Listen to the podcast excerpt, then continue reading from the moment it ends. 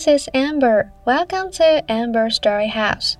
As usual, I'm going to tell the story in both English and Chinese, sentence by sentence. Also, there's an English story version at the end. If you haven't followed me on Instagram, please go check the vocabulary and grammar along with the script there when you listen to the stories. 在 Instagram、IG 的贴文上有附上原文以及单字文法的解析，朋友们可以到 IG 将文章收藏起来，以便之后复习哦。Okay, then let's get started. Our story today is The Father and His Two Daughters. 父亲与他的两个女儿。A man had two daughters, one married to a gardener, and the other to a tile maker. 有一个人，他有两个女儿，一个嫁给了园艺业者，一个嫁给了砖瓦业者。After some time, he went to the daughter who had married the gardener.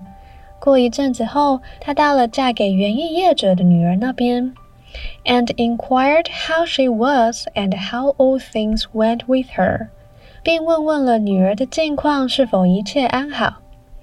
My sweetie, is everything all right here?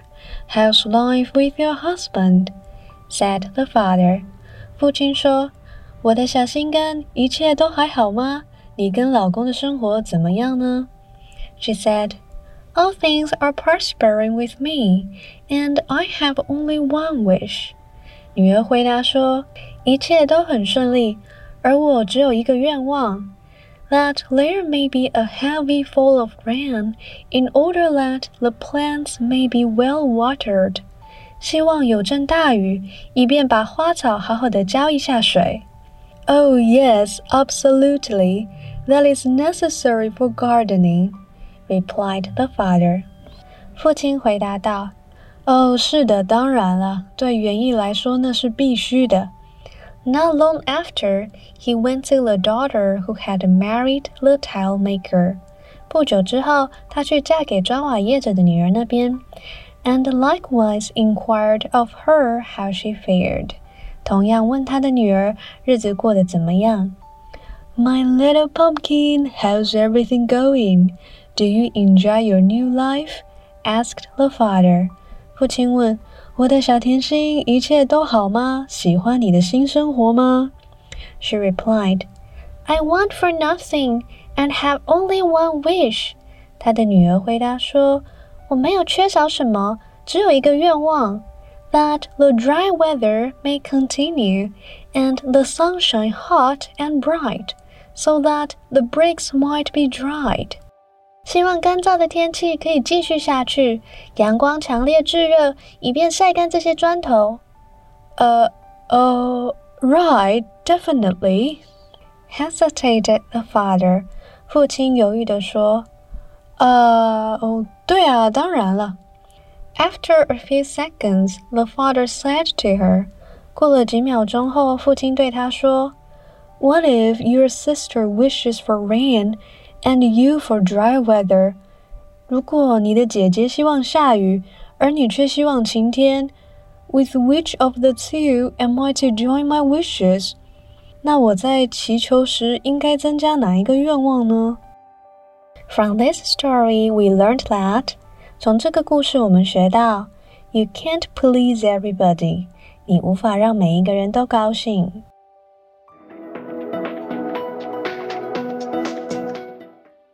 在开始讲解之前，请到 Instagram 参考文字档，一起听讲解，并点一下贴文右下的收藏功能，方便之后复习哦。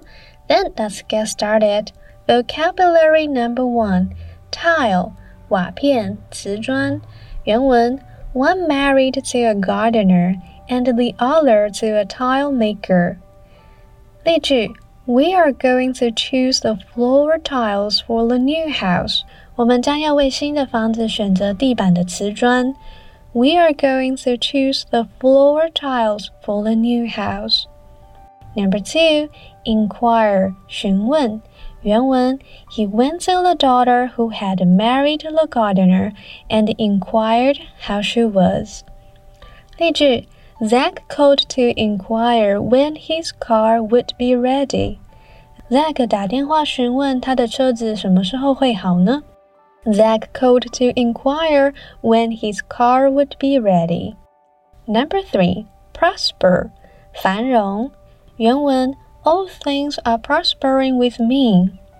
例句 Lots of companies prospered at that time. 当时很多公司都兴盛了起来。Lots of companies prospered at that time. Number four, absolutely，绝对的，一点也没错。 这个副词很好用哦。当你想要回答人家 of course 的时候，你也可以说 absolutely。原文：Oh yes, absolutely. That is necessary for gardening. 例句：They've achieved absolutely nothing today. 他们今天还真的是一事无成呢。They've achieved absolutely nothing today.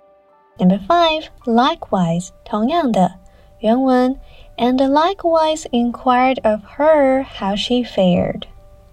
例句：Water the flowers every day, and likewise those in my bedroom.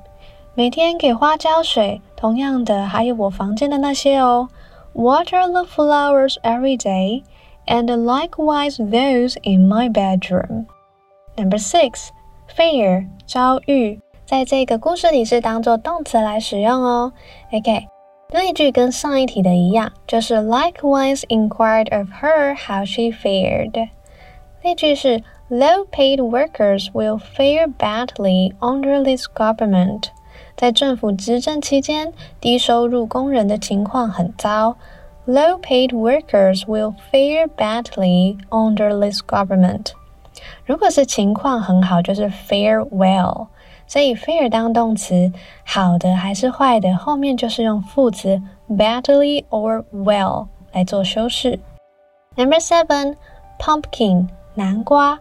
有一些朋友可能会觉得，嗯，南瓜为什么会是小甜心的意思呢？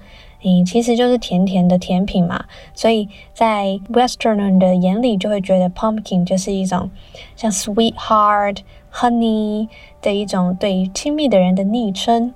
OK，所以原文是 My little pumpkin, how's everything going？所以对自己的女儿或者是亲密的另一半，也可以这么称呼。例句：Pumpkin, what do you want to have for dinner？亲爱的，晚餐想吃什么呢？One more time. Pumpkin, what do you want to have for dinner? Number eight, definitely，肯定的。这个故事里出现了两种很相似的用法，就是 Absolutely, definitely。当你想要回答人家 Of course, sure, sure thing，啊，你都可以说 Absolutely, definitely 来表示百分之百很肯定什么事情的意思。原文是啊，Oh, right, definitely。例句：I'll definitely show up once you call me。一旦你打给我，我绝对会出现。 I'll definitely show up once you call me. Number nine, hesitate. 犹豫。原文 hesitated the father. 例句 If you need any help, don't hesitate to let me know. 如果你需要任何帮忙，别犹豫，尽管告诉我。If you need any help, don't hesitate to let me know. Number ten, please. 使谁让谁开心愉悦？我们最早学这个字的时候是在 sit down please, close the door please，请求别人做什么事情。那这里当做动词是让谁开心的意思喽。原文是 you can't please everybody，不是你不能请大家，而是你不能让每个人都开心。OK，例句：She got married only to please her parents. 她结婚只是要让父母高兴。She got married only to please her parents.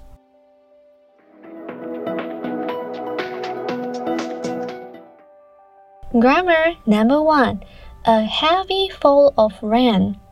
这里我们来聊聊雨的用法。我们中文会说雨很大。可是千万不能说 big rain 或是 the rain is big，在英文母语者听起来会觉得怪怪的。我们要怎么说呢？要用 heavy 很重的意思。那这边的原文 a heavy fall of rain，你看到了一个 a，是指说这种是一场倾盆大雨的感觉。好，a heavy fall，一场倾盆大雨。所以这个 a 不是拿来数这个 rain 的哦，是来指一个 a heavy fall。那通常要说雨很大，你可以说 the rain is heavy，或者是 we had heavy rain today。OK，那么风很大要怎么说呢？同样的道理，我们要说 strong，strong wind。OK，number two，in order that。In order，它就是指为了做什么事情的意思，可以用 that 后面接一个子句，就是小句子的意思。 例如原文，In order that the plants may be well watered，所以 that 后面呢就有一个主词动词接出了一个句子出来。那 in order 的片语用法也有，in order for somebody to do something。例如，In order to keep in shape。He goes to the gym every day. 为了保持身材，他每天都上健身房。 In order to keep in shape, he goes to the gym every day. Keep in shape, shape 是形状的意思，所以让自己保持在那个形状就是保持身材喽。OK, number three, how she was. 这里想要跟大家介绍的是间接问句的用法。什么叫间接问句？例如说。第一个句子是 I don't know，我不知道。第二个是 What is it？那个是什么？这两个句子合并在一起就会变成 I don't know what it is。这里要特别注意的是，你间接问句接出来之后啊，如果有 be 动词，它会直接变成原本直述句的顺序，而不是疑问句 Is it？会变成 It is。I don't know what it is。我不知道那是什么。OK，下一个用法，Tell me how did he make it？告诉我他怎么做到那件事情的。那这两个结合就会变成 Tell me how he made it。这里原本的第二个句子是 How did he make it？是过去式。那我现在要还原成直述句，就会用 made。Tell me how he made it。告诉我他怎么做到的。OK，下一种两个都是问句的，例如说，Do you know that？你知道吗？那第二个问句是 Who broke the vase？用 who 作为疑问词带出来的动词，其实原本就像直述句一样，所以这个句子结合在一起就会变成 Do you know who broke the vase？你知道是谁打破花瓶的吗？Do you know who broke the vase？One more，Let me know。When will they arrive？告诉我他们什么时候会到。结合在一起就会变成 Let me know when they will arrive。也是一样换回直述句，在这 Let me know when they will arrive。这就是间接问句的用法。